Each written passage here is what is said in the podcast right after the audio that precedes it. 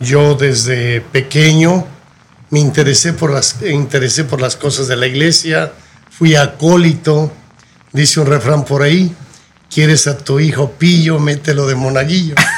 en Jerusalén me tocaron tres bombas muy cerca. Me dijeron, te vas a Guerrero, que por cierto un arzobispo me dijo, te vas de Guatemala a Guatepeor. Pero yo le voy a decir, yo ya venía curtido de los fregadazos.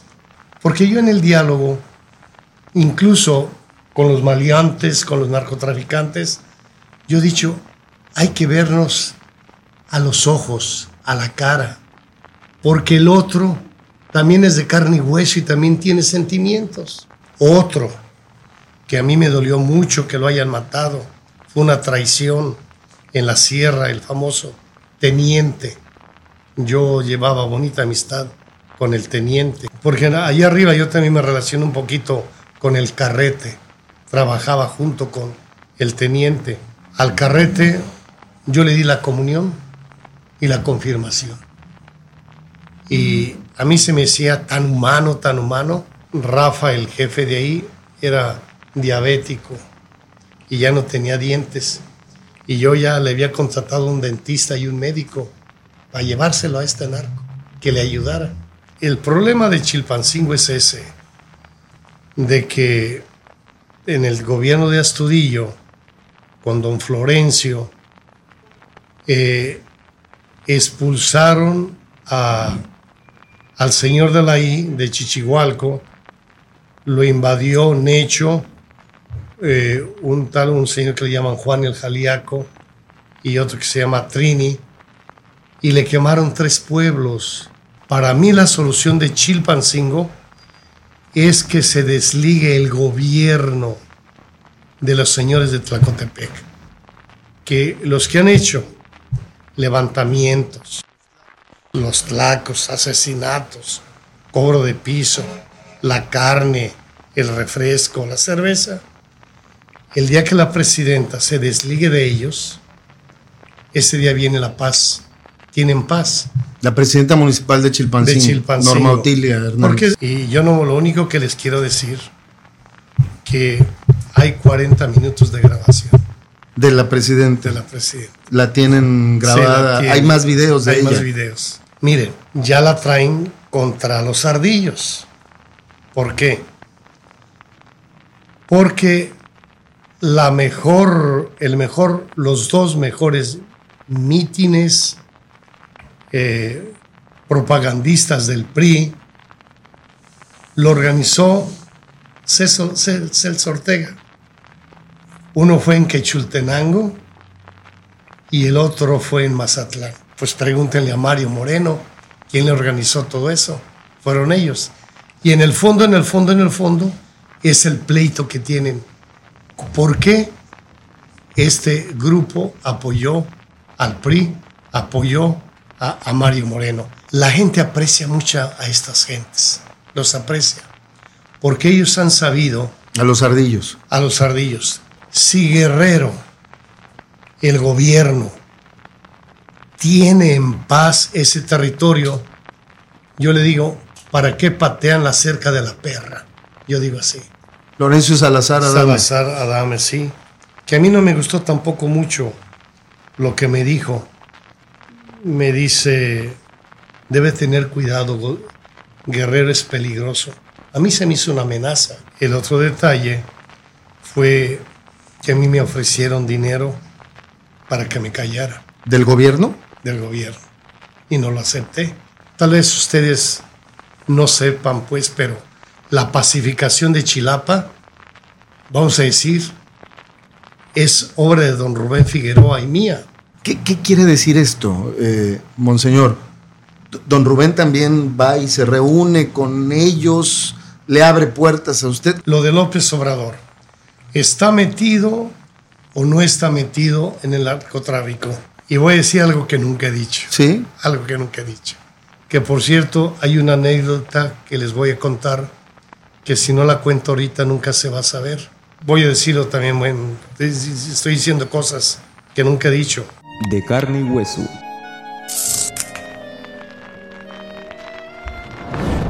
¿Qué tal? Me da mucho gusto que nos sigas y que te conectes con nosotros. Bienvenidas y bienvenidos a nuestro podcast de carne y hueso, el lado humano de la política. Yo soy Ricardo Castillo y antes de comenzar te invito a que te suscribas a nuestro canal, que actives la campanita de notificaciones para que puedas ver antes que nadie todos nuestros episodios. Y en esta ocasión, en esta ocasión tenemos un invitado de súper lujo. Yo le agradezco muchísimo que haya aceptado eh, esta invitación a pues un personaje muy controvertido de los últimos años. Eh, él es eh, sin duda una de las voces eh, más relevantes de los últimos años en Guerrero y que también ha pues llamado la atención de la opinión pública nacional. Y me refiero a Monseñor Salvador Rangel, obispo emérito de la diócesis de Chilpancingo, Chilapa. Monseñor, bienvenido a Cuadratín, muchas gracias por estar aquí con nosotros. Ricardo, muy buenas tardes y buenas tardes a su público. Y disculpen la voz, ando un poquito afónico, pero aquí está mi corazón con todos ustedes. Muchas gracias, Monseñor, y valoro mucho más que en estas condiciones haya aceptado estar aquí. Eh, lo invitamos y no lo dudó, inmediatamente me dijo que sí. Eh, es usted muy atento y muy amable. Gracias. Muy amable, gracias. Gracias, Monseñor. Eh, pues de entrada, pues le quiero preguntar, usted nació ¿En dónde? ¿Qué fecha, Monseñor? Creo que nació en 1946, si no me equivoco. Sí, un 23 de abril, el día de San Jorge, en un pueblito que se llama Tepalcatepec, Michoacán. Mis padres, él es de Jalisco, de Tecalitlán, y mi mamá de Cualcomán, Michoacán. Eh, yo realmente nací ahí en Tepalcatepec, pero me llevaron muy pequeñito, pequeñito a Guadalajara y mi papá me registró como nacido en, Guadalajara. pero no, realmente no, no nací ahí. Fuimos nueve hermanos, yo desde pequeño me interesé por las, interesé por las cosas de la iglesia, fui acólito, dice un refrán por ahí, quieres a tu hijo pillo, mételo de monaguillo. Eso no me lo sabía. ¿A qué edad? Eh, pues yo tendría ocho años, nueve años en esa, en esa edad. Poco después, yo recuerdo donde nació mi vocación. El vicario de la parroquia donde yo servía se llamaba Francisco Barragán. Nos juntó a los acólitos y nos dijo, ¿qué van a hacer de grandes? ¿Qué quieren estudiar? Levanté la mano y se me ocurrió decir, yo quiero, voy a ser sacerdote. Y me marcó tanto, tanto eso, que yo, yo había prometido, había dicho, había dado mi palabra. Y así empezó mi vida. Llegó un primo hermano mío, sacerdote, que por cierto ellos vivieron aquí en, en Guerrero, en las famosas mesas, el coronel Ezequiel Mendoza, hermano, hermano de mi mamá. Mire. Nada menos. Entonces me fui al seminario, estudié lo que fue la secundaria, la preparatoria, la filosofía la hice en Querétaro, el seminario de Querétaro, mi noviciado como fraile franciscano lo hice en Guadalupe, Zacatecas y terminé en Texas, El Paso, Texas, y me ordené un 29 de junio de 1974. Ya cumplí 49 años y me parece que fue el día de ayer. Y ya Dios mediante el, el año que entra, me voy a echar mi tostón de, de sacerdote. Yo soy un fraile franciscano, trabajé bastante en la promoción vocacional, buscando jóvenes que se interesaran por esta vida franciscana y por la vida sacerdotal. Estuve de vicario en una parroquia que se llama Cámbar, Guanajuato, trabajando en un barrio, el más olvidado de todos, se llama La Soledad. Ya un día interésense cómo hice toda una historia ahí. En, se transformó el barrio, cambió por medio del deporte, del fútbol. Eh, Creo que usted jugaba fútbol. Jugaba, jugaba fútbol eh, mucho. Era, ¿Qué era? No, pues yo siempre fui medio o defensa. Bien. Pero llegué a organizar 23 equipos de fútbol en ese barrio malquerido. Se ¿Por qué malquerido? Pues es donde estaban todos los vicios. Ya. Donde la gente de Acámbaro llegaba únicamente hasta un arroyo que se llama el Caguaro y los que cruzaban el arroyo los regresaban y los aventaban a la barranca. Era un barrio muy... ¿Tanto así? un bravío, terrible, terrible, donde se daba la droga, la prostitución Mm. y otras cosas.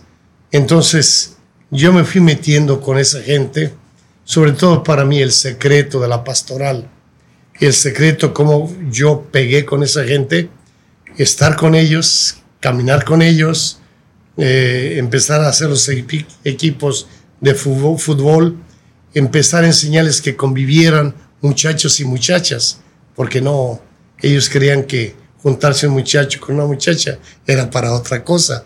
Entonces los eh, hicimos coros ahí mismo, celebrábamos la, la Navidad. Bueno, se levantó el barrio, es la Virgen de la Soledad. Poco después me mandan a mí de párroco a otro pueblo cerca de Acámbaro, se llama Chupícuaro, Guanajuato Ahí mismo en Guanajuato. en Guanajuato. También se hizo una labor religiosa, una labor social, me da pena decirlo, pero promoví desde el agua potable, eh, el drenaje, eh, el pavimento, iglesias y sobre todo era una ciudad, un pueblo donde eh, hicieron la presa Solís y el pueblo quedó enterrado. Ujú. Salió- Los reubicaron. Los reubicaron y llegaron a un paraje donde no había nada que comer. Híjole. Se tuvieron que ir a Estados Unidos y yo creo que la gran labor que hice en, esa, en ese pueblo fue volver a traer la gente. De Y la- Estados Unidos, de, Estados de Unidos, regreso a, sí. su, a su nuevo pueblo. a su nuevo. Porque yo decía que parecían como la India María. Ni eran de aquí, ni eran de allá. Y sobre todo en esa zona se dio una cultura muy importante, se llama la cultura chupícuaro, Sí. de 600 años antes de Cristo al 200. Entonces yo hice una colección de piezas arqueológicas e hicimos un museo comunitario. Nombre. Y desde ahí, pues yo quería embellecer el pueblo y yo siempre he dicho esto, que la, que la grandeza de un pueblo se mide por la historia que tiene. Claro. Y entonces, un pueblo desde antes de Cristo valía la pena resaltarlo. Y hoy cambió totalmente, to- to- totalmente ese pueblo de Chupícuaro. Allí estuve otros seis años. Me cambian, me regresan a Cámbaro de párroco. De ahí también la misma ma- cuestión social, nunca solté yo. De hecho, tengo dos premios a nivel nacional, eh, Rafael Corona por la parte social y por parte de los Caballeros de Colón, y tengo otra premio por parte del Estado, Miguel Hidalgo, precisamente por esa labor social que se ha realizado, porque me preocupé no solamente de la evangelización, sino de la promoción humana. No voy a hablar ya mucho de esto. Después de eso, eh, pedí el permiso de ir a trabajar a Israel. Estuve allá seis años trabajando en, viviendo en Nazaret, viviendo en Jerusalén. Se refiere a, lo que se le conoce como la custodia de la Tierra Santa, que es una zona eh, propiamente encomendada a la orden religiosa a la que usted pertenece, que es la Sí, orden de los frailes menores. de hecho, Francisco de Asís, nuestro fundador, él fue uno de los primeros que fue a Tierra Santa, allá en 1200, eh, más o menos 22. Mm, y en su testamento él dejó escrito que no dejáramos la perla de las misiones. Y desde entonces estamos los frailes ahí haciendo un poquito de propaganda de Tierra Santa. Hay de 37 nacionalidades custodiando en nombre de la iglesia. Estamos de, desde 1340 en Tierra Santa y desde entonces los frailes estamos ahí en nombre de todos los cristianos. Después de los seis años, eh, regresé a México, me pusieron como rector del seminario menor en Celaya. Perdón, perdón que me detenga, monseñor, tantito en su paso por Israel. ¿Le tocó esta, digamos, parte del conflicto, vivirlo, verlo de cerca, este conflicto permanente que hay en Israel? Sí, exactamente. A mí me tocó la tercera intifada Sí. al final. Yo llegué a Israel en 1993 más o menos. ¿Y qué recuerda de esas? No, pues tengo recuerdos duros, difíciles. Por ejemplo. Eh, por ejemplo, en Jerusalén me tocaron tres bombas muy cerca. Yo vivía en Newgate, en la, en la puerta nueva, donde está la Casa Sí, Nova. Sí. Y entonces ahí, vamos a decir, a, una, a dos cuadras explotó la primera bomba.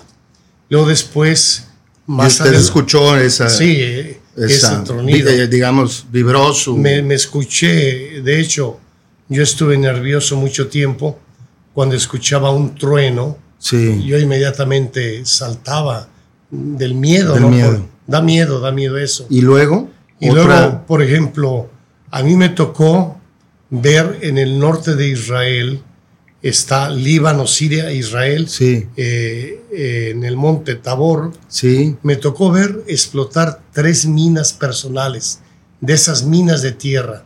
Yo llevaba un grupo, en, eh, se llama Cesarea de Filipo, entonces yo estaba con un grupo y explotó una bomba, hacen un, como un hongo de tierra, suben y vuelven a hacer otro hongo. Entonces, ¿quién se escapa de esas minas? Ahí mismo me tocó ver una guerra de, helicópteros. También me tocó en Israel eh, dos ataques con gases lacrimógenos, uno en Belén, que me tocó en la plaza, y yo le- lo primero que nos dicen que no hay que correr, porque disparan al que corre. Entonces, había la puerta de la iglesia de Belén, se me hacía eterna para llegar y ardiéndonos los ojos, la cara, con los gases lacrimógenos. El otro me tocó en Betania, el otro, de eso tengo muchas aventuras. Ahí mismo en Betania me tocó un ataque de palestinos con el ejército De Israel. judío de Israel y, y cómo me agarraron a dos fuegos, adelante iban los palestinos y atrás iba el ejército de Israel, gritaba la gente, gritaban los perros, gritaba. Nosotros, yo llevaba un chofer árabe y se fue y se refugió en la pared de una iglesia ortodoxa y nos salvamos. Entonces fue otra, otra experiencia dura que, que me tocó vivir en Israel. Y luego también, cuando Aarón Shari- eh, eh, Shariel, Aarón, invadió la mezquita de, de Jerusalén, sí, yo estaba dentro precisamente. Cuando llegan los, eh, los custodios, al sacerdote allá le dicen Abuna, y me decía, Abuna, jalas, jalas, o sea, apúrale. Y yo ya los balazos. Le dije a la gente, hay dos mezquitas adentro, entonces le dije, vamos a salir, van a agarrar sus calzados, porque nos descalzamos cuando entramos ujú, pero no vayan a correr. Entonces, a mí me tocó ver ese ataque, yo lo viví de directo. directamente, Ataque dire- frontal, vamos. frontal. Salimos por el muro de los lamentos, Sí, me fui a Casa Nova y, de- y desde ahí en la televisión y estuve viendo. Bueno, esto se los platico para que vean que vivir en Tierra Santa no es tan fácil. Siempre está uno en el peligro y, y cuando me dijeron, por ejemplo, que me venía, yo fui obispo de Huejutla Hidalgo, sí. una situación difícil. Antes de Chilpancingo, Eh, Chilap- me dijeron, te vas a Guerrero, que por cierto un arzobispo me dijo, te vas de Guatemala a Guatepeor. Pero yo le voy a decir, yo ya venía curtido de los fregadazos. De Israel. De Israel, de Israel. Que es, supongo, digamos, o igual o, más o menos lo mismo, pues, ¿no? O peor. Eh, sí, sí, sí. En Chilpancingo o Chilapa. Algo parecido. Algo parecido. Entonces, ver armas, andar entre armas, pues a mí ya no me atomé. Y ya no tengo el temor ese. Que, y yo se lo pregunto, eh, eh, Monseñor, porque supongo que también esta etapa le digamos, le mostró la otra cara del conflicto, que es la posibilidad o la necesidad del, diálogo, de, digamos, pues de resolver por otras vías las diferencias, ¿no? Supongo que esta parte lo marcó en ese sentido. Sí, me marcó, por ejemplo, cuando mataron a Rabín, yo estaba en Jerusalén Yitzhak Rabin. Sí. Él precisamente estaba en Tel Aviv pronunciando un discurso sobre la paz. Dice, la decisión más dura para mí es hacer el diálogo y la paz con los palestinos. Entonces llegó un ortodoxo judío y lo mató. Sí, sí. Por cierto, impresionante. Yo doy este testimonio. Yo estaba en Jerusalén, Jerusalén se murió, se cayó nadie abrió negocios, no había carros en la calle. Dolió muchísimo que estaba eh, los palestinos a punto de lograr la paz, matan a este hombre y se acabó todo. Sigue el conflicto. Sí, sí, sí. Pero como, vamos a decir, más inteligente que los judíos, habrá poca gente. Claro hacer las paces con los palestinos, habrá pocos deseos. Sí. Pero la gran decisión de Yitzhak Rabin fue hacer la paz y dialogar con ellos. Le costó la vida. Y yo desde entonces, yo siempre, lo he dicho, que el diálogo es el que nos puede traer la paz.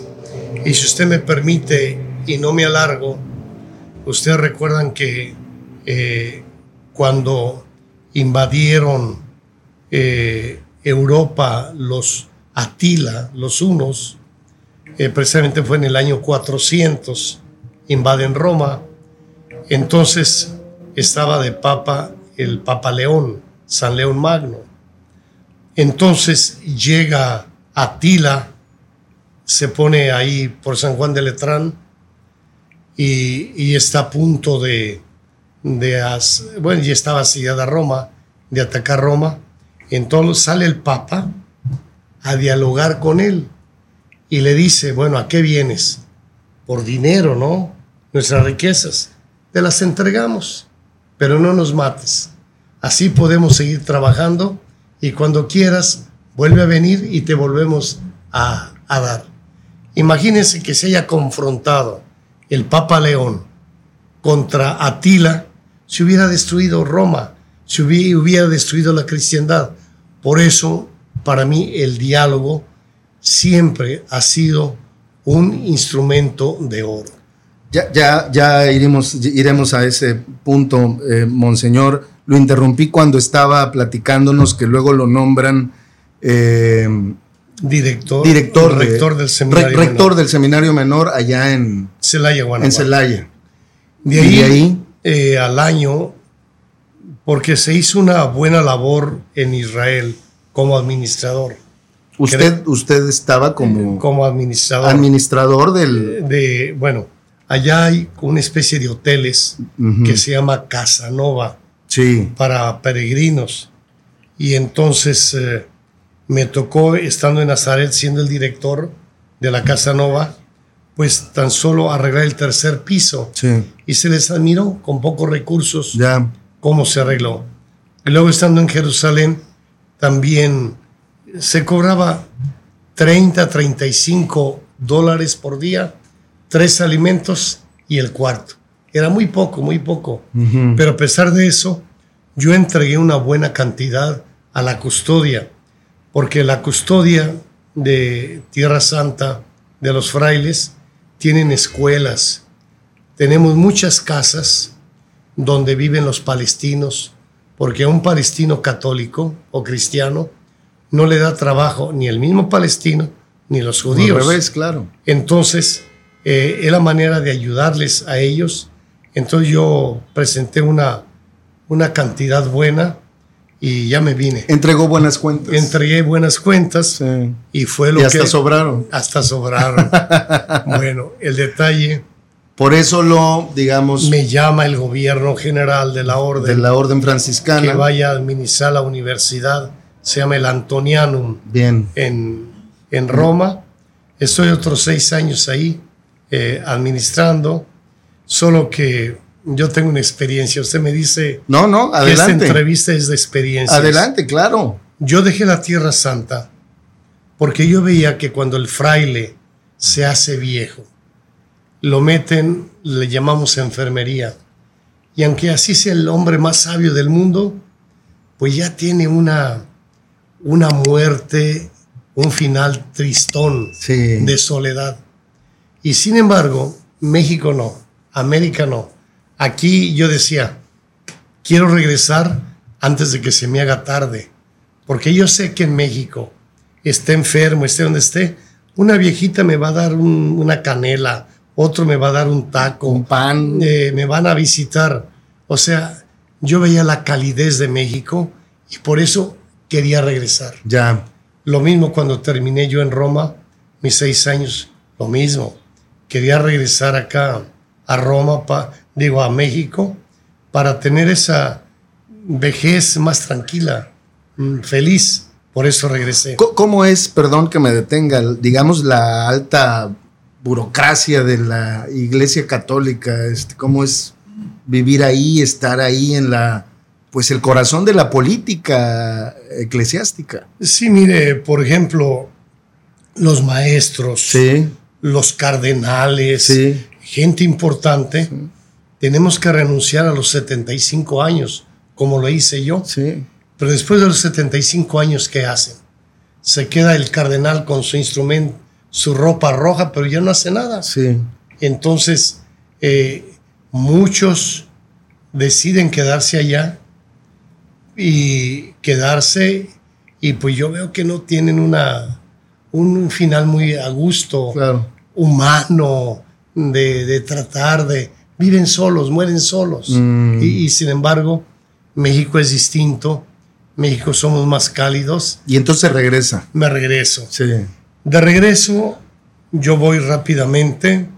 Me mandan otra vez una de esas parroquias de Chupícuaro. igual regresa a Y Guanajuato. regreso a Guanajuato. Yo muy contento. Pero en eso sucede un problema en Acámbaro, Guanajuato, que nos querían quitar una biblioteca antigua secreta que teníamos los frailes franciscanos, que incluso se emparedó en tiempos de la Revolución Cristera, ¿Y qué tenía? ¿Qué contenía? pues libros muy antiguos, desde manuscritos. Entonces yo tenía esa, ¿Quién la quería quitar? el gobierno, El gobierno. el gobierno. El- la, el- la Secretaría de Educación. sí, o- querían, o- querían. Sí. Entonces me piden que regrese a Cámbaro para salvar la... Ya, ya se hizo pública la, biblio- la biblioteca. Su existencia. Su existencia. Pero, por ejemplo, había trabajadores del Estado Sí. que estaban pues catalogando, fumigando los Cada libros. obra. Pero yo lo puedo decir. Sí. Yo conocí la biblioteca y algunos libros yo ya no los encontré. Por ejemplo, ¿Se los robaron? se lo robaron. Había un evangeliario de cuero que tenía estampado los cuatro evangelistas. Fue lo que yo recordaba mucho. Llegué a buscarlo y ya no estaba. No me digan. Entonces, ¿qué fue lo que hice? Indemnizar a los trabajadores y sacarlos. Y salvar Lo que quedaba. lo, lo que quedó, lo que quedó. También en esa parroquia se le metió a un cura hacer un auditorio municipal, pero dentro del terreno federal. Ok. Y, y pues tampoco los padres no estaban de acuerdo. Híjole. Y me dijeron, ven, rescata. Regreso a Cámbaro. Sí. Ahí me nombran vicario, digo, ahí estuve como párroco y el cardenal Alberto Suárez Cinda me pidió que le- Arzobispo de Morelia. de Morelia me pidió que le ayudara eh, eh, como vicario episcopal. Era muy cercano usted a él. Sí, muy cercano. Y de ahí me mandan a Salvatierra Mm. por tres años y medio. También para variarle me voy a dos barrios, los más difíciles, los más, uno era Ardillas y el otro Cantarrana se llama. Pero levantamos la gente, levantamos la gente. Después de ese trabajo, tres años y medio, ya me nombran obispo de la Huasteca, hidalguense, de Huejutla. Estoy seis años allá. Medio ab- aburridón, ¿no? No es, digamos, no tiene la emoción de Israel, de ahora Chilpancingo Chilapa, Pues mire, yo le voy a decir, cualquier trabajo que me han dado, le he puesto el corazón ¿no? Sí. y no he tenido tiempo de aburrirme tampoco. Se hicieron muchas cosas buenas. No, no estuvo, perdón que lo interrumpa, no estuvo antes o, o después en Altamirano un breve momento Bueno, como encargado. ya que estuve yo como titular de Chilpancingo Chilapa, Ah, ya. Eso fue apenas. cuando renunció Sí, el señor Martínez, sí. a mí la Santa Sede del Papa me mandó como administrador apostólico. Mm. y estuve un año, siete meses administrando Altamirano. Y ahí, hablando eh, de cosas curiosas, me tocó consagrar una iglesia en Arcelia. Yo la vi muy bonita, la comida, vi quiénes estaban comiendo ahí, y yo soy medio bromista. Les digo, ¿a quién de ustedes le debo pedir la visa para entrar a Tierra Caliente? Y se rieron. Dice, no, ya arreglamos con el jefe de que no, usted puede entrar ahí, no tiene ningún problema Que no lo molesten. que no lo molesten. El jefe es muy bueno, ayuda, solo nos pidió una cosa, que le mande la lista de los sacerdotes y dónde están. Solo que la lista todavía no la mando. Eh, pero, y luego algo curioso, yo lo digo, el acercamiento es bueno. Al poco tiempo que yo estuve en Altamirano, repartieron papelitos donde ya no iban a cobrar derecho de piso. La buena voluntad de estas gentes también, porque yo en el diálogo, incluso con los maleantes, con los narcotraficantes, yo he dicho, hay que vernos a los ojos, a la cara, porque el otro también es de carne y hueso y también tiene sentimientos. Yo simplemente les digo, a uno de estos súper conocidos narcotraficantes, le matan al papá, a la esposa y un hijo. ¿Y qué hace? Se revela. Claro. Otro de ellos, le matan a dos hermanos. Y me decía, mire señor obispo, yo no sé cómo crecí, pero yo me fui levantando defendiendo mi casa, defendiéndome de la muerte de mis hermanos. Otro, que a mí me dolió mucho que lo hayan matado, fue una traición en la sierra, el famoso teniente. Yo llevaba bonita amistad con el teniente. ¿Cómo se llamaba?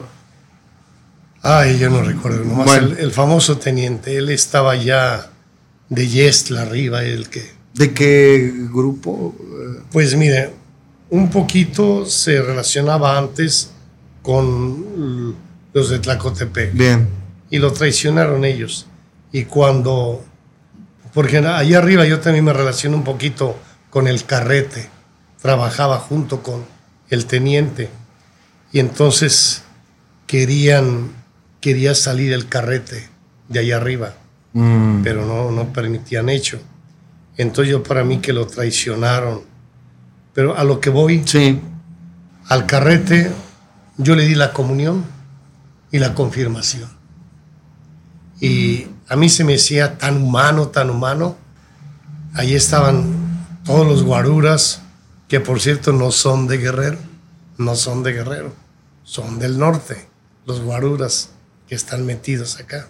Bueno, entonces eh, él escuchó por ahí que a mí me gustaba la cabeza de chivo. Me hacía mis taquitos y me los daba, mis taquitos y me los daba ¿Lo atendía? me atendía. Pero lo curioso que después de eso me llevó a un cuarto y me dice, le voy a presentar a mi mamá y a mis hermanas. Y casi llorando él me decía, es lo que me dejaron. Eh, y él me decía, mire, Sí, le habían matado. a- volteé para donde quiera, todos esos cerros son míos. Mm. Pero ¿para qué me sirven si mataron a mi familia? Entonces, yo a lo que voy es a lo mismo. ¿Cómo son personas, tienen una historia? Es lo que yo digo, hay que ver su situación también, porque es la reacción de estas personas así. Y yo ya le conté tres casos reales y cómo ellos, que sí merecen, merecen la atención. Y luego, por ejemplo, yo recuerdo que me decían señores del gobierno que la autoridad no podía dialogar con gente que estuviera fuera de la ley.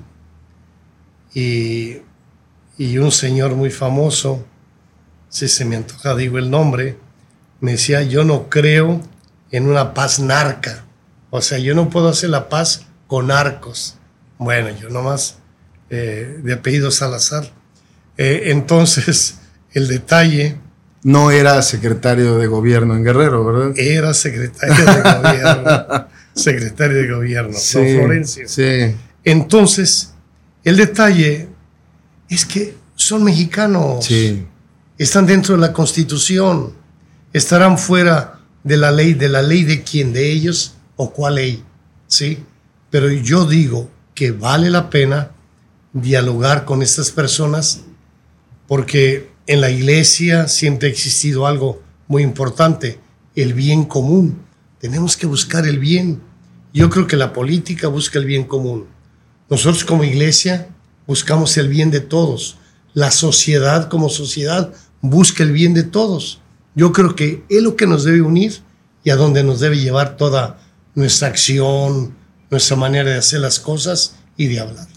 Ya que eh, entramos en ese tema, eh, señor obispo, yo le quiero preguntar, eh, fue muy controvertido ese episodio cuando usted hace público por primera vez su diálogo con, Isaac, con, con Isaac, el señor de la, de la I, De la I. Le, le- le llaman. En 2018, si no me equivoco, lo hace usted público.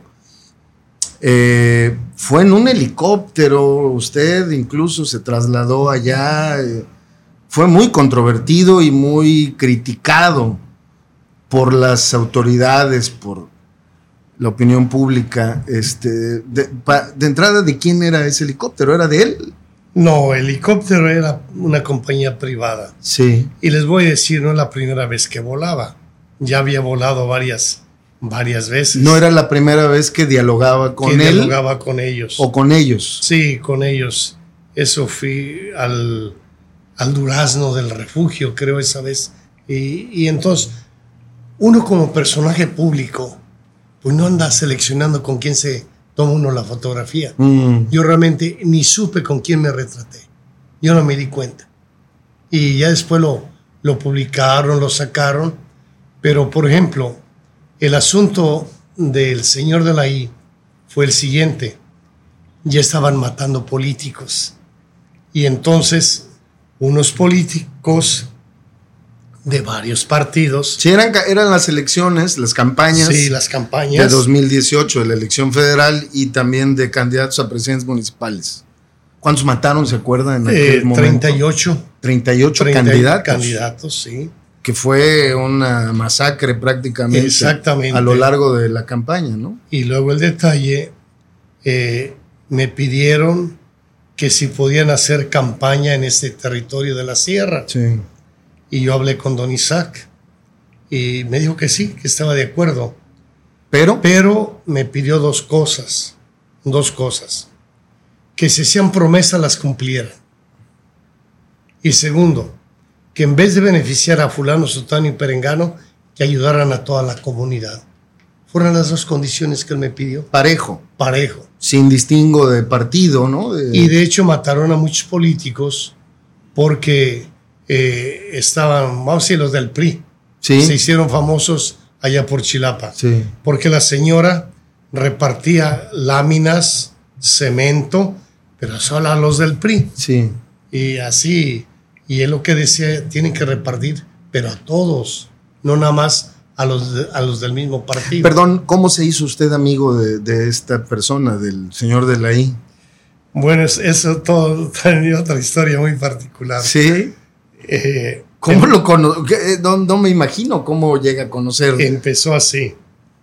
Yo era un sábado, yo estaba en Chilpancingo, cuando un sacerdote me habla y me dice, sentenciaron a otro sacerdote, Sí. lo van a matar, Mm, porque estaba hablando en contra de estos señores. Sí. Entonces le dije a este, a este padre sacerdote, ¿será posible hablar con el jefe? Y entonces él habló con la hermana del jefe, que si me podía aceptar hablar con él. Me fui un domingo muy temprano a la sierra. ¿Cómo, cómo son esas idas, eh, monseñor? Yo me encomendé a Dios, a la Virgen, y con miedo. Yo no, fue la primera vez que yo hacía eso. Usted va solo con su vehículo. En esa ocasión fue en solo. vehículo, vehículo. Sí. Y con una monjita, Sí. nada más. Sí. Una monjita. Que por cierto, muchas veces desde el gobierno federal, estatal, municipal, me ofrecieron carros blindados, nunca los acepté, porque yo rompí esa relación. Sí. Bueno, hablé yo con ese señor, yo le expliqué, eh, ya me llevaron donde estaba, yo le expliqué que, que- que convenía no matar al sacerdote, que ¿Por más, qué?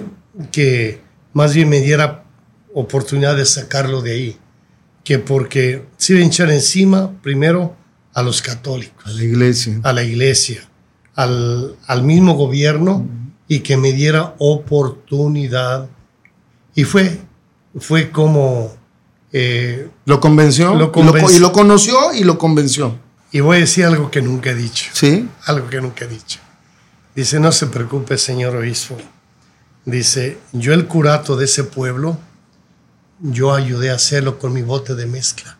¿Cómo? ¿Él construyó Él- la él iglesia? construyó el- la casa donde vive el padre. A la casa. con mi bote de mezcla yo ayudé. Y, ahí donde me dio risa dice, además soy de la adoración nocturna. ¿Cómo? Era de la adoración nocturna. Bueno, O sea que iba eh, a, a- ¿cómo se suavizó y al último cómo terminamos esto? Y luego pues empezamos a tomar eh, confianza. Yo eh, me pidieron ciertos favores. Eh, recordarán ustedes, esto públicamente casi no lo digo. Sí. porque me pidieron que no lo dijera. Eh, cuando arreció el problema en la sierra, salieron los médicos, las enfermeras, salieron los maestros. Sí. Entonces, yo pedí de, bueno, ya va a ser unos Siete seis, años. seis, siete años, eh, eh, Médicos Sin Fronteras. Y me hicieron caso. Y vinieron. Y todavía ahorita se acaban de salir un poquito porque se cargaron hacia Michoacán. Eh, ah, ah, ya entiendo. Usted negoció con ellos, es decir, salen los médicos, salen los maestros por este clima de violencia y negocia con ellos que se les permita eh, la llegada a Médicos Sin Fronteras Exactamente. para suplir pues la necesidad Sí, de y yo hablé atender. duro con ellos, con los todos de allá, los narcos. Los tienen que cuidar. Sí, Miren. Que eran partos- extranjeros. Sí, extranjeros. sí. Los Hay médicos sin partos eh, accidentados, balaseados, mordidos de víbora. Es lo único que tienen. ¿Aceptaron? ellos? Aceptaron y Mm. me los cuidaron. Mire, Los cuidaron. Pero te- les digo, pues ese era un favorcito que yo le hice a la gente. Hasta ahorita se me está saliendo, pero casi seis años. Entonces eh, fue lo que le, le cumplí yo a- al señor Isaac. Mandarles la medicina. Y aquí les voy a contar otra vez si no me cuelgan.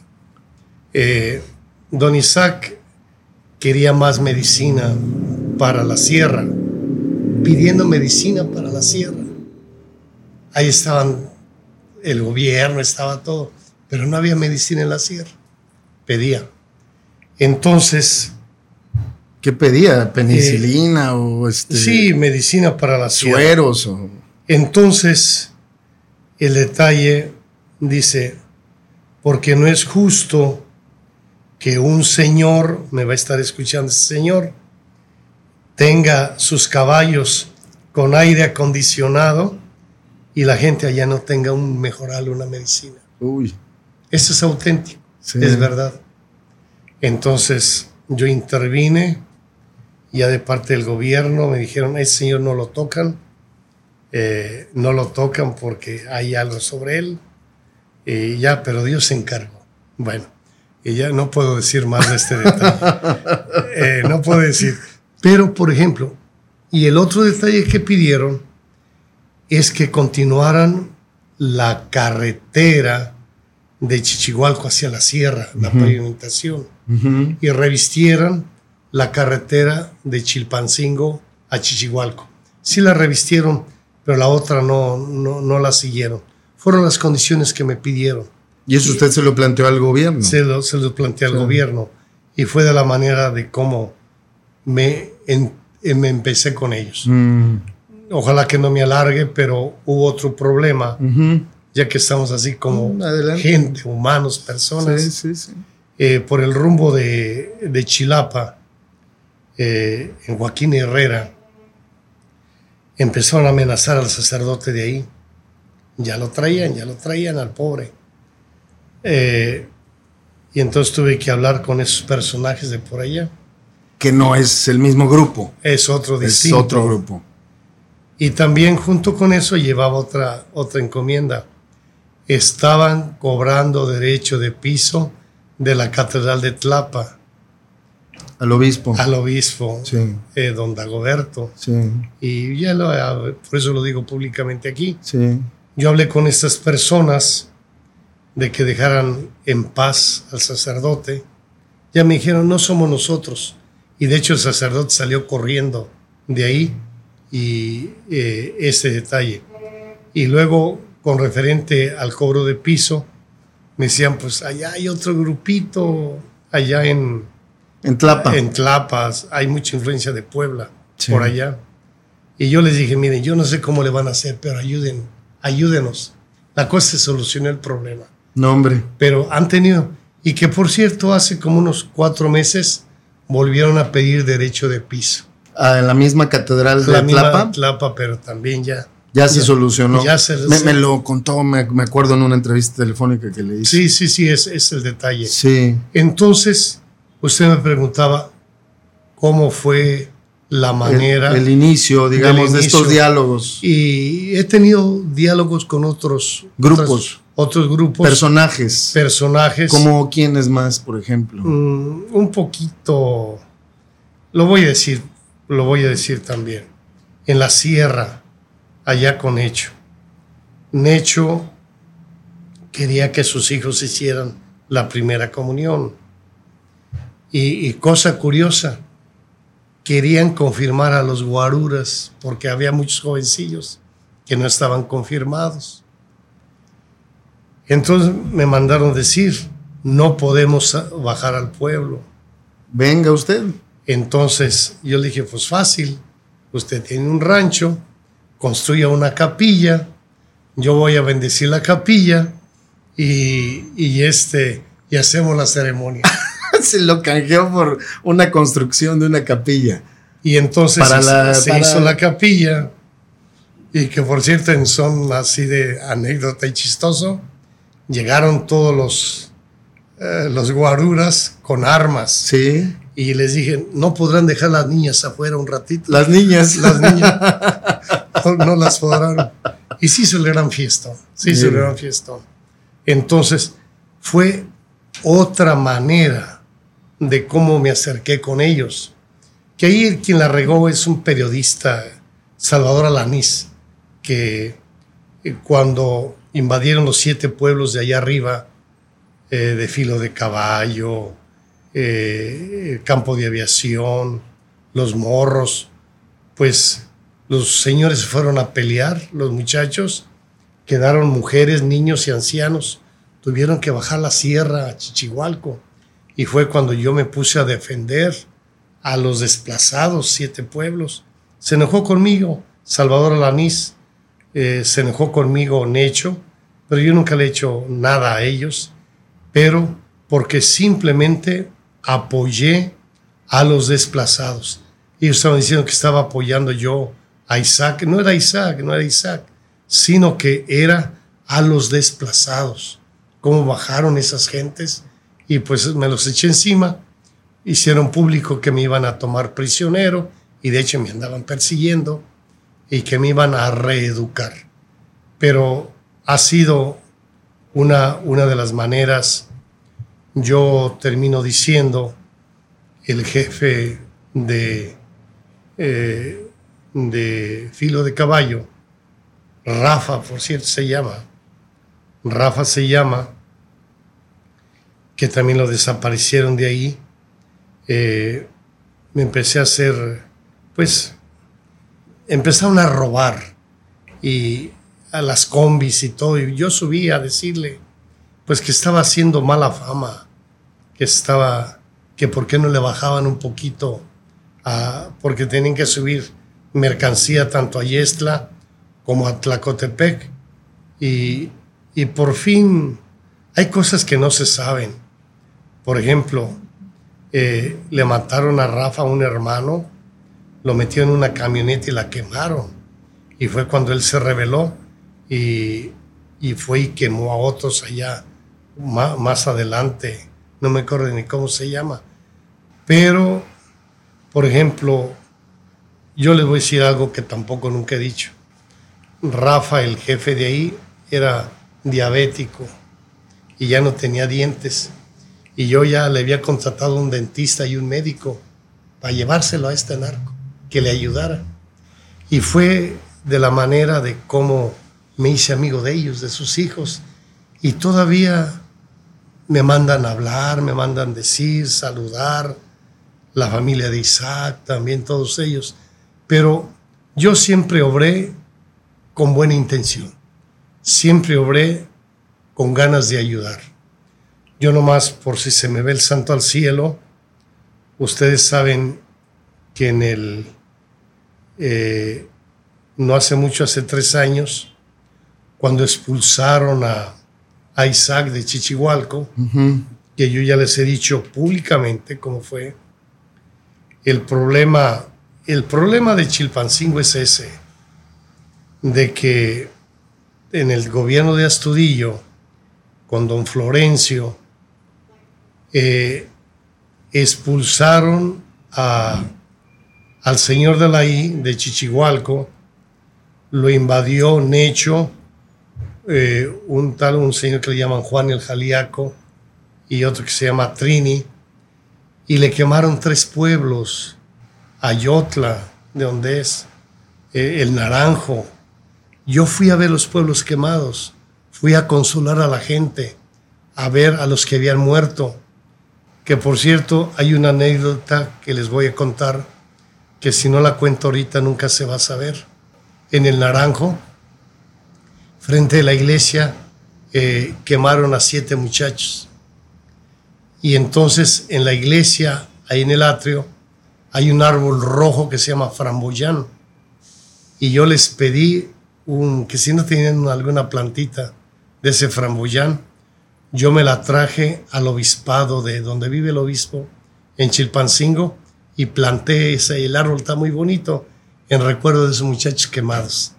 Entonces, eh, cuando quemaron esos pueblos... ¿Quién los quemó, monseñor? Necho, con Juan el Jaliaco. Mm. Ellos y Trini fueron los que los quemaron.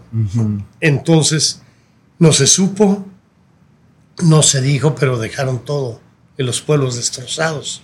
Yo fui a verlos. Entonces, el detalle eh, desde entonces... Ahí comenzó el problema actual de Chilpancingo. De Chilpancingo. O sea, sacaron al grupo de la al señor de la I. Yo ya tenía un trato con ellos de que eh, iban a... Me relaciona tanto que cuando había un evento yo tenía la confianza en preguntarle, ¿por qué está pasando esto?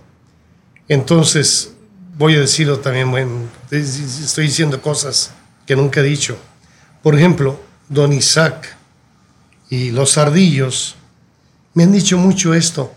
No queremos que se distribuya la piedra, el ice, porque mata a la gente. Entonces, don Isaac era el enemigo del ice, el enemigo de la piedra, porque recordarán hace tiempo, una mujer ahí en Chilpancingo mató a la hija, precisamente drogada con, con esto. Entonces, ellos me decía don Isaac, mire, yo distribuyo mi marihuanita, pero hasta ahí nada más. Entonces, eh, entonces saca a don, Isaac y se meten esos señores y siguen distribuyendo la droga, sobre todo esta que le llaman la China White, que es fentanilo con heroína.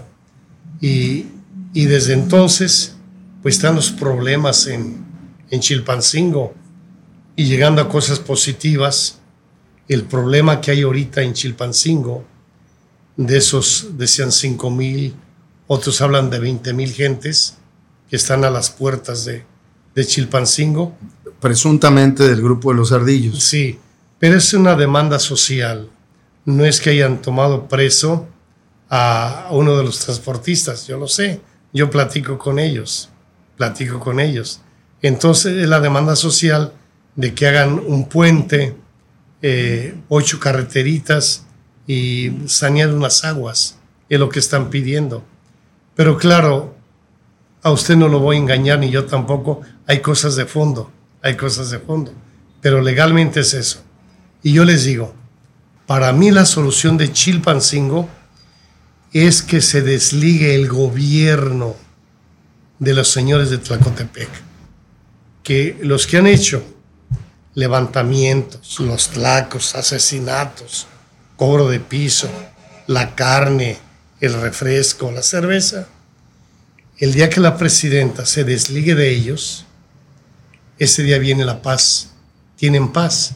La presidenta municipal de Chilpancingo, Norma Otilia Hernández. Porque es, normal, es normal este que eh, ya le ha sacado dos videos. ¿Ella hizo un compromiso con los tlacos, será?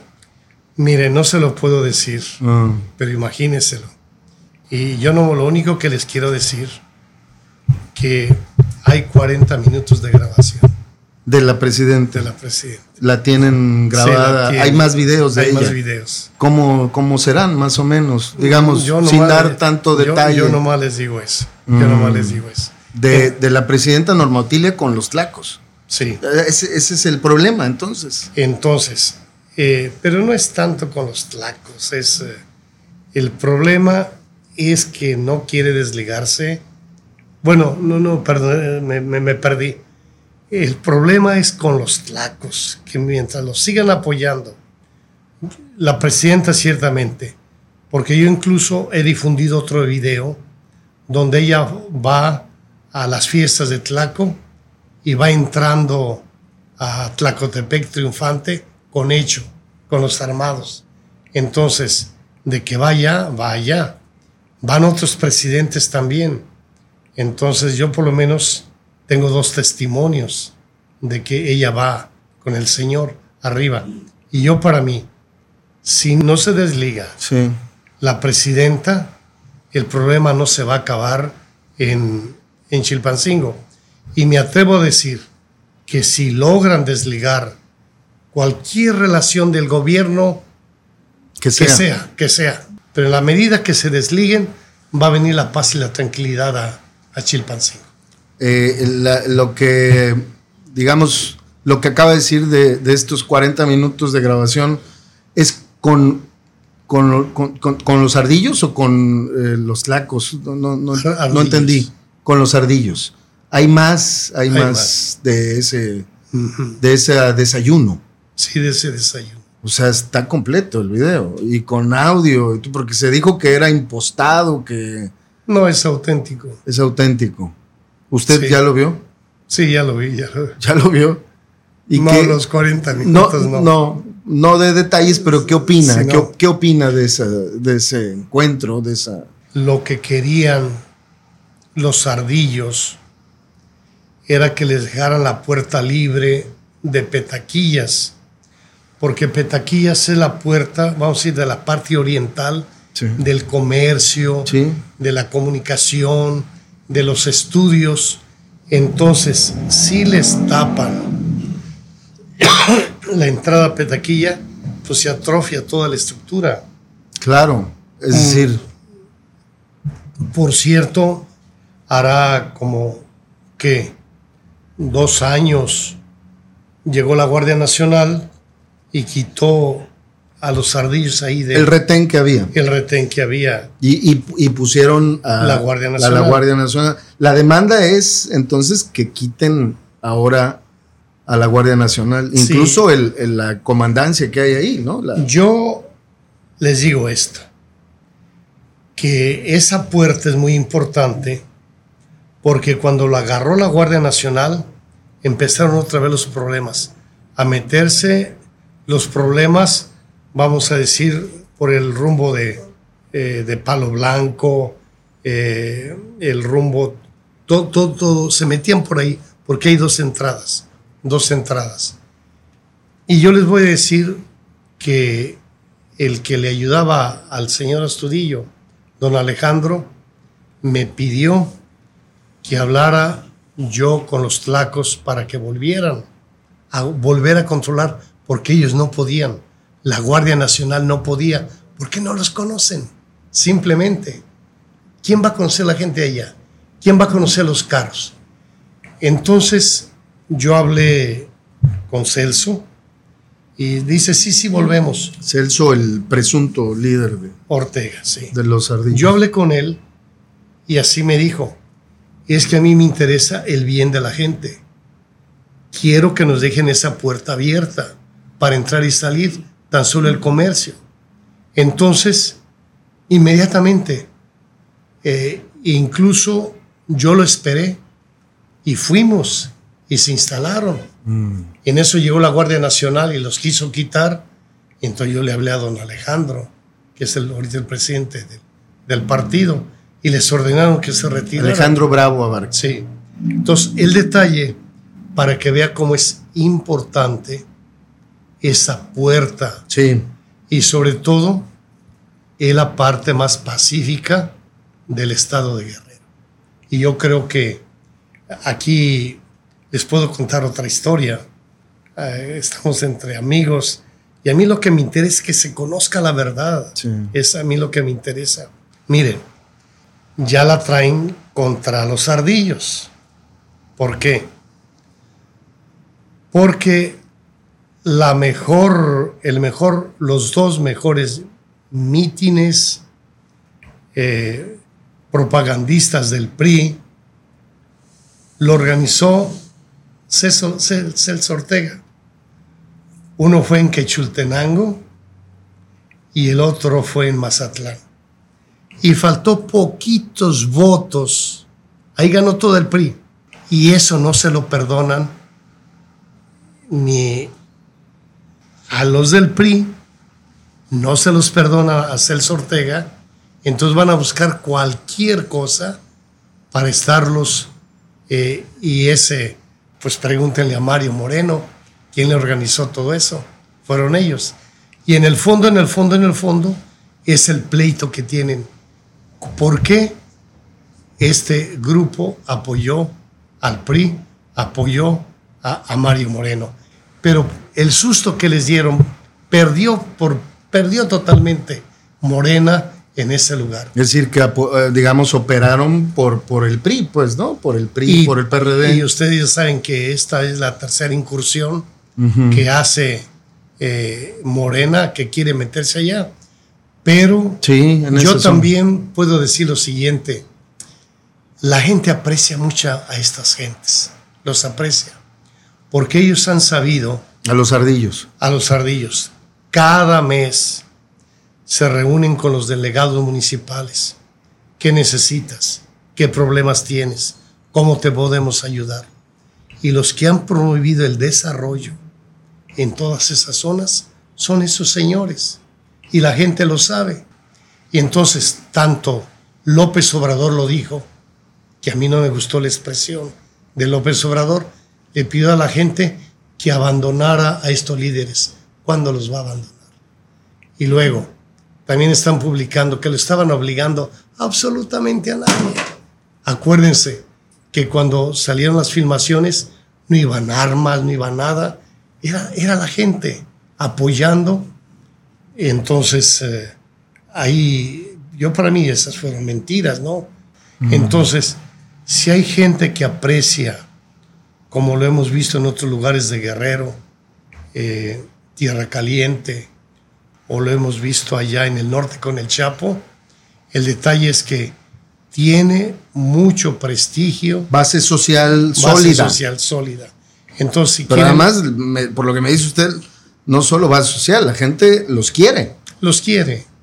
Eso así es como, como lo describiría usted. Exactamente. Y yo diría aquí, si Guerrero, el gobierno, tiene en paz ese territorio, yo le digo, ¿para qué patean la cerca de la perra? Yo digo así. Si es el lugar más seguro, más tranquilo, ¿para qué lo descomponen? Simplemente eso. Si fueran más inteligentes. Ojalá que tuvieran mucho en cuenta que le están dando una ayudota a la paz social, al mismo gobierno que han sido vacíos de poder que han dejado ellos y los ha ocupado estas gentes. Es lo pues, que le pudiera decir. Esa es como, digamos, la, la razón por la que ocupan espacios los criminales, porque hay una desatención ancestral del gobierno, ¿no? Exactamente. Yo puedo decir, eh, en Tepozonalco, una vez tuve que ir yo a, ver a don Isaac, que por cierto me llevaron en una camioneta escondido, mm. me, me, subieron hasta allá y yo veía la cola de gente que tenía. O sea, solucionando más problemas él. Como, digamos, como el padrino, casi, casi, ¿no? Exactamente, exactamente, exactamente. Pues es lo que yo pudiera contarles. Oiga, monseñor, le quiero preguntar, eh, a raíz de estos diálogos que usted está teniendo o ha tenido con pues eh, gente del crimen organizado, también a usted mismo se le ha querido vincular, ¿no? En algún momento eh, creo que hubo una especie como de campaña para decir que era casi casi el obispo del narco, ¿no? O de los narcos. Eh, ¿A qué atribuye esto? ¿Por qué, ¿Por qué, tanta virulencia bueno, a, esta, a esta labor que usted lleva a cabo? Entiendo que, o, quisiera entender que no es como bien vista, pues, ¿no? Yo pienso que era el estilo de obrar del gobierno. Eh, todo empezó con un desayuno con este señor Florencio Lorenzo Salazar Adame. Salazar Adame, sí. Que a mí no me gustó tampoco mucho lo que me dijo. Me dice, debe tener cuidado, Guerrero es peligroso. A mí se me hizo una amenaza. En segundo lugar, me dijo, tenga cuidado con su teléfono porque hay eh, arañas en los alambres. Y en ese tiempo salió aquel problema de Pegasus y me preguntaron los periodistas que, que, si mi teléfono estaba intervenido. Le dije, pregúntele a don Florencio eh, que esté intervenido. Y luego hay otro detalle. Que, era secretario de gobierno, con el sí. Eh, gobernador Astudillo. Entonces, eh, el otro detalle fue que a mí me ofrecieron dinero para que me callara. ¿Del gobierno? Del gobierno y no lo acepté. Yo por dignidad, bueno, ya tuvieron un carro bueno, pues. ¿Pero le dijeron algún monto? no, es, no más me voy a quedar con eso. Bien. Porque no, no, no le he dicho. Entonces... Esta campaña, eh, perdón, entonces eh, me, quiere decir que es la, la, orquestó el mismo gobierno, digamos, de vincularlo con el narco. Sí. El, el gobierno de Héctor Astudillo. Sí. Y luego pues cualquier declaración que hacía yo iba a gobernación a nivel nacional. Mm. Se cansaron tanto los de gobernación que me regresaban los papeles. Y era tanta acusación que me lo pasaba por, la mandaban al, a la conferencia episcopal mexicana y ya me lo regresaban. ya era un círculo vicioso. Pero yo pienso que ellos tuvieron mucho la culpa. La asesoría de este, de ese señor de estarme... De Florencio Salazar. Sí, el, el detalle. Y, y si él fue el que me llegó a decir, yo no creo una paz narca. Pues cálmese pues. Mm. E- entonces, pero yo estaba en el otro. Y, y varias veces me acusó, me escribió. Y estoy seguro que lo que estoy diciendo ahorita, mañana va a ser una declaración. Mm. Pero pues ya, lo pasado, pasado. El detalle es eh, que sí hubo esas acusaciones, pero yo les decía que si yo lograba salvar una vida, que por cierto les digo, yo he salvado a muchos secuestrados, a muchos. Con uno que yo pudiera salvar, este, justificaba mi, mi acción. Su negociación, Mi su, negociación. su trato con ellos. Por ejemplo. Con los narcos. Hay muchos señores ricones, podemos decirlo así, o políticos, que tienen problemas con el narco, con esos señores. Yo los he relacionado, los he pacificado. Es otra obra también bien, bien importante. Como incluso gente de Acapulco los he puesto en paz, pero los he sentado en la mesa, hemos platicado, yo de testigo. Es, eh, es otra labor buena. Tal vez ustedes no sepan, pues, pero la pacificación de Chilapa, vamos a decir, es obra de don Rubén Figueroa y mía, la pacificación de, de Chilapa. ¿Y cómo se pacificó Chilapa? ¿Y cómo está Chilapa ahorita? Tranquilo. Recuerden también hace unos 3, 4 años que hubo el problema que separó el tráfico eh, entre Chilpancingo, Chilapa y Tlapa. ¿Sí? Entonces, yo tuve como tres relaciones secretas con los dueños, los concesionarios, eh, porque en ese tiempo estaba el famoso Zenén que no dejaba moverse para nada, De los rojos. los rojos.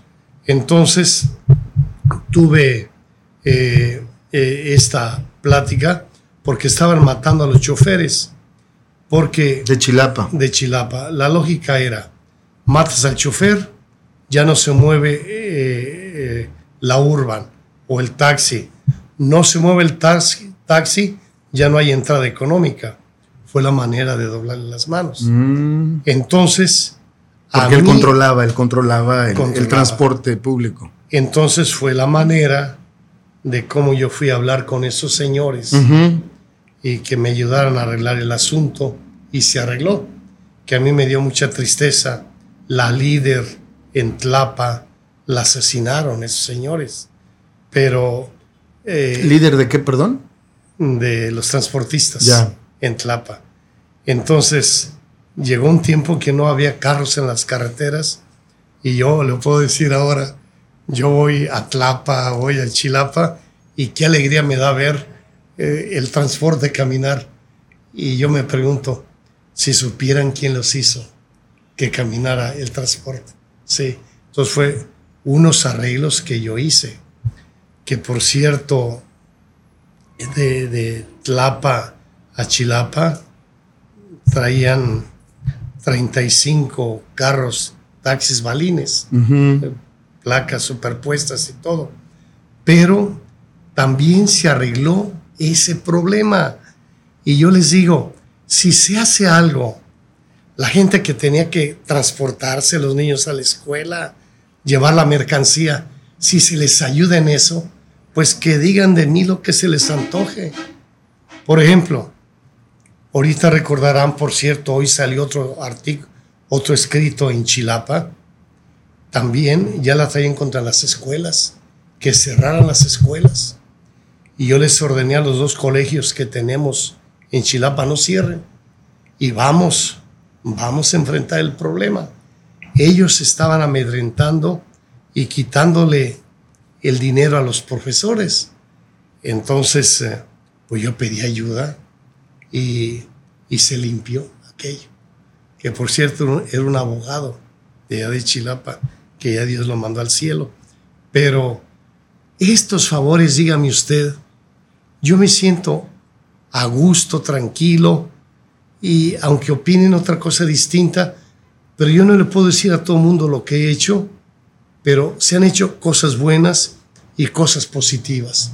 Y yo para mí justifica mi acción. dos preguntas eh, más por último, si me permite, monseñor. Una, acaba de, mencionar la relación que usted lleva con eh, don Rubén Figueroa, que ahí mismo en la silla donde usted está sentado vino y platicó también de usted, lo considera un buen amigo, con afecto se expresó de usted. Él reconoció que él mismo, él es amigo de los buenos y de los malos también. Eh, mi, pregunta va en el sentido de eh, eh, que usted había dicho que trabajaba con usted para pacificar al Estado. ¿Qué, quiere decir esto, Monseñor? Don Rubén también va y se reúne con ellos, le abre puertas a usted. ¿Cómo, es esa participación? Hace tiempo hicimos un trato con don Rubén. Sí. Que él me ayudaba a pacificar Chilapa, pero que apoyáramos a su partido, simplemente, simplemente. Entonces, yo he visto a don Rubén, un exgobernador ya de años, de mucha experiencia, eh, que se reúne con tiros y troyanos, que conoce bien la política a nivel nacional, desde allá nos ha apoyado él a nivel nacional, pero también hace poco, vamos a decir unos cuatro meses, se reunió con el grupo que, tiene el problema en, en Chilpancingo, porque yo estuve ahí. Y también se reunió con los de la sierra. Y se acaba de reunir con otros. Yo lo que me admira, don Rubén, a sus años, el cariño que le tiene a Guerrero. Lo que no han hecho otros políticos salirse, llevarse el dinero, gozar de lo que consiguieron. Y sin embargo a don Rubén yo lo veo bien metido, bien comprometido con Guerrero. Y eso lo tenemos que agradecer. Entonces, yo por eso he congeniado muy bien con él, nos hemos llevado bien, hemos hecho cosas juntos, hemos hecho, y por eso yo decía hace rato, gracias a don Rubén, a mi intervención hemos eh, pacificado parte de Guerrero y valía la pena que no le echaran a perder. Pero yo le tengo una gratitud a, don Rubén, mi admiración, mi amistad, que nos hemos parado donde ustedes no se imaginan para pacificar. ¿Tanto, tanto así? ¿Sí? Así es. Bueno, pues por último, por último, Monseñor, le, quiero preguntar, eh, ya ve que mucho se dice eh, desde la oposición eh, o los críticos o en general la opinión pública, existe esta idea de que el presidente López Obrador tiene una especie como de acuerdo, de pacto con, con la delincuencia. Él mismo propuso ahí en Quechultenango, usted se acordará, eh, en, la, tierra de los ardillos su idea de amnistiar a los eh, criminales. Eh, bueno, pues esta política que se resume en la idea de abrazos y no balazos,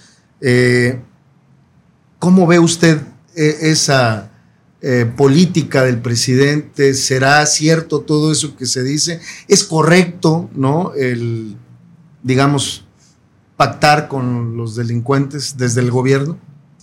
Miren, si ustedes me permiten, yo le platicaba a usted que hace 15 días me invitaron a Alemania, a Berlín, a participar en una conferencia internacional donde estuvo Italia, el Vaticano, Colombia, El Salvador, Alemania, el Parlamento alemán, eh, México también y, precisamente se trató, y fíjense usted, Alemania tratando el crimen organizado allá. Yo tuve mi intervención, que está haciendo la Iglesia Católica para, en, este, en este problema. Pero yo quiero platicarles rápidamente eh, la solución de Colombia, que a mí me gustó, es como una idea. Colombia ya tocó fondo en cuestión del narcotráfico. Acuérdense simplemente del señor Escobar. Acuérdense. Entonces, actualmente el gobierno está haciendo la pacificación con las guerrillas. Y nos platicaron los de Colombia cómo están pacificando de esta manera. Eh, lo que está, lo que me decía del señor, la amnistía. Y la guerrilla entrega las armas y el gobierno les da la amnistía. Pero también el gobierno le está permitiendo seguir cultivando eh, las drogas. ¿Y qué están haciendo? Le están dando el 20% a los narcos. De las ganancias. De las ganancias y el 80% al gobierno. Que por cierto, los mismos de Colombia, los expertos decían, el gobierno se está levantando económicamente. Bueno, yo se los platico por una, una de las vías, una de las soluciones que se pudieran. Una experiencia que ya hay en una parte del mundo. Exactamente.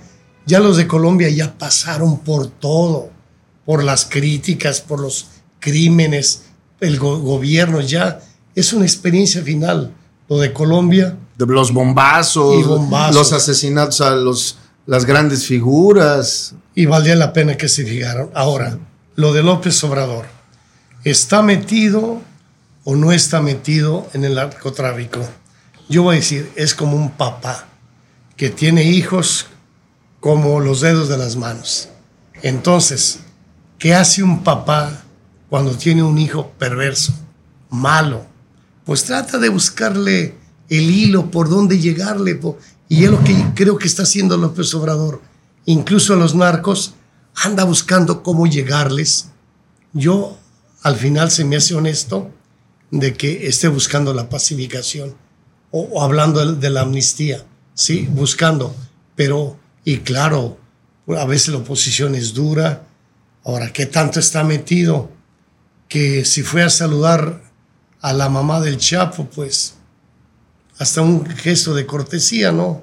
A una mamá, a una mamá, de que está metido en otras cosas, no lo sabemos. Pero yo pienso que un gobernante es el papá de todos. Un gobernante tiene que buscar el bien de todos y un gobernante tiene que buscar distintos caminos, cómo llegar, cómo atraer a cada uno. A cada uno para bien de todos. Es lo que yo pienso en eso. Y los abrazos, no balazos, será correcto, eh, eh, serán un fracaso. Bueno, miren, abrazos y no balazos es retórica, es una, forma de decir las cosas. Pero en los hechos, de alguna manera, pues, no hay. Yo no estoy muy de acuerdo. No hay aquella idea de persecución, de perseguir, ¿no? No, no, no, no perseguir. Pero también eh, el detalle. No confrontar. Que está atacando a narcotraficantes y no son las hijas de María, ¿eh? ni son los mejores. Entonces, ellos se están aprovechando. También hay que ponerse listo de que no se nos suban a la cabeza. Sí, abrazos, pero cálmala, porque les digo, no están tratando con cualquiera. Ellos ven una oportunidad y nunca te van a dar a ti chance.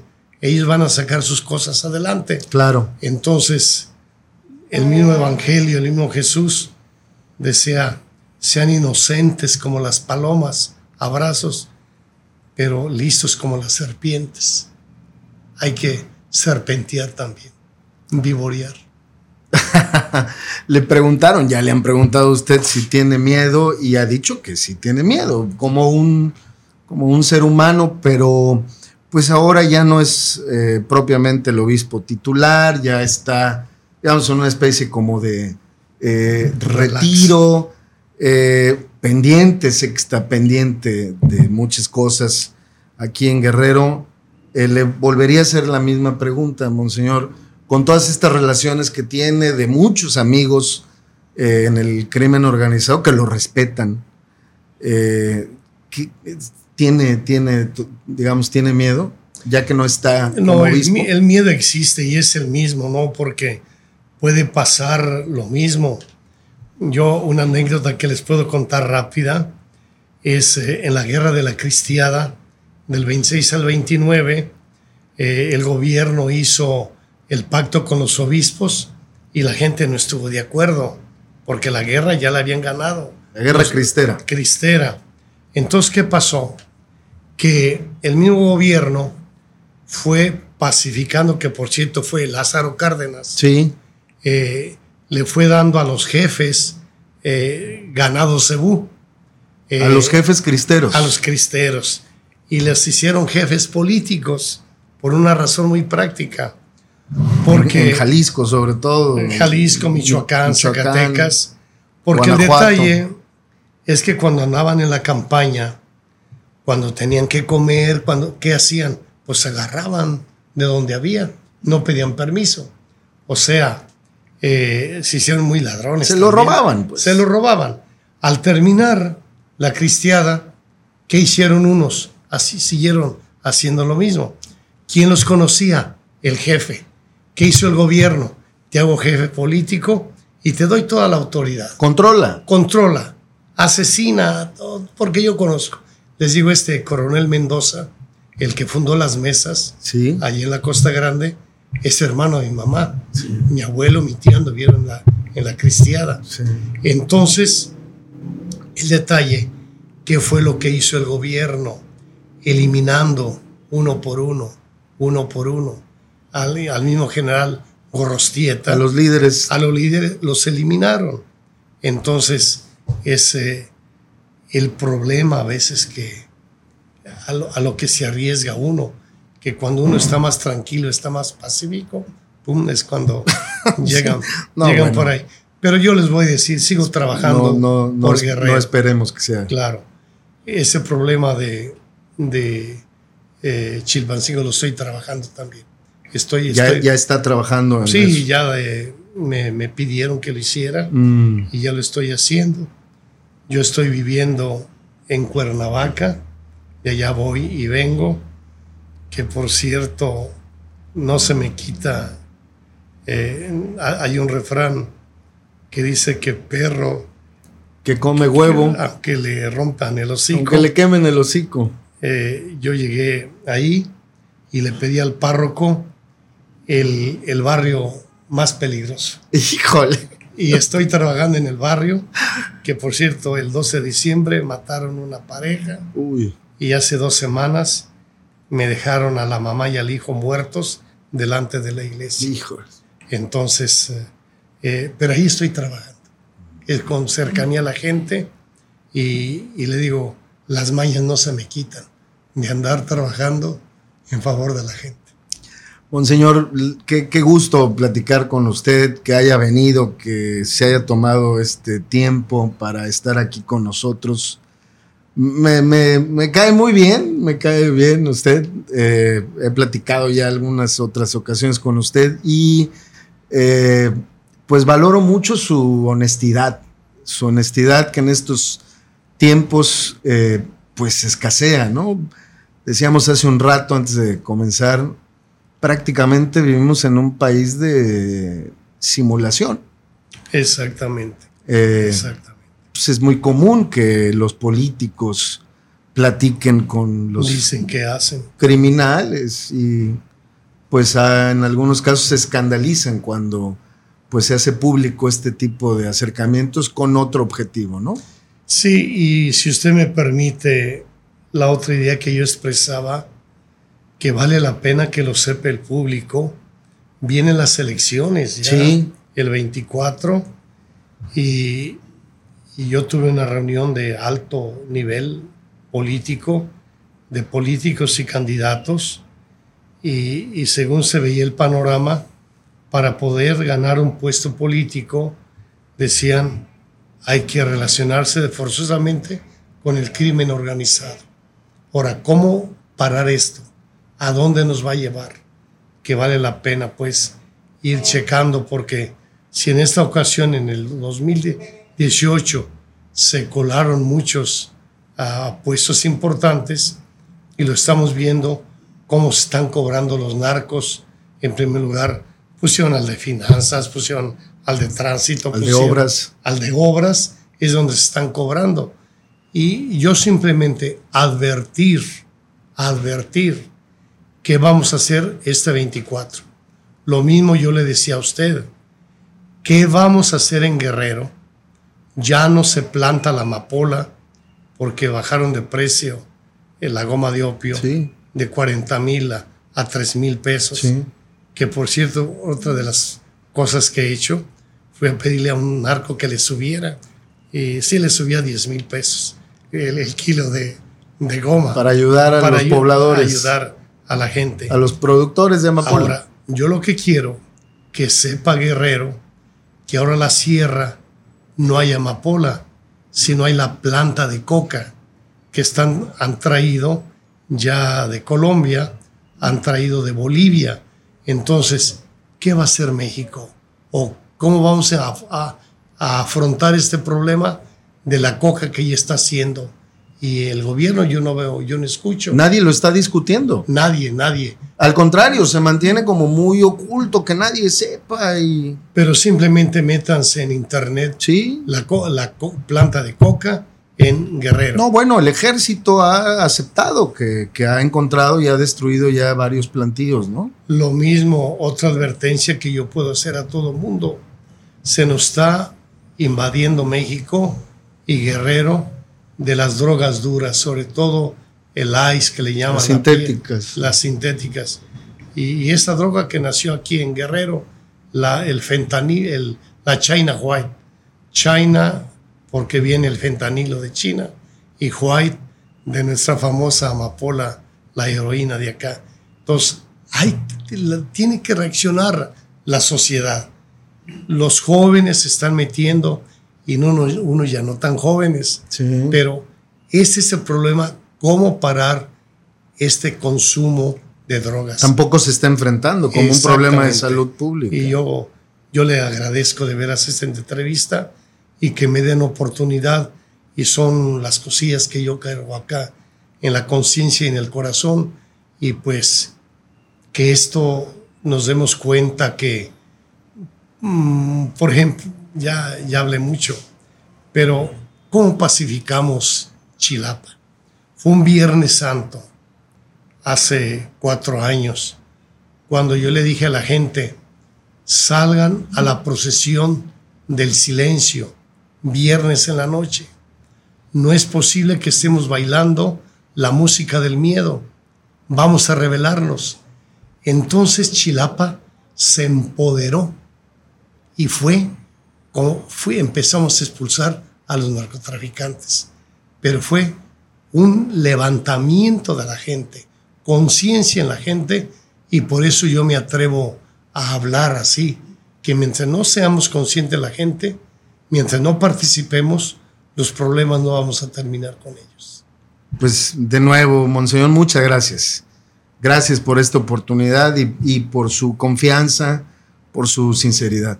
Muy amable. Muchas gracias. Y saludos a todos los devotos de Cuadratín. muchas gracias. Hasta luego. Qué amable, muchas gracias, Monseñor. Y sobre todo, muchas gracias a ti que nos seguiste de nuevo en esta interesantísima plática eh, con el obispo emérito de la diócesis Chilpancingo Chilapa, Salvador eh, Rangel. Y bueno, pues te recuerdo que te suscribas a nuestro canal, que actives la campanita de notificaciones, que le des like a este episodio, que comentes, es muy importante, y que compartas. Este es nuestro podcast de carne y hueso. Yo soy Ricardo Castillo. Nos vemos la próxima.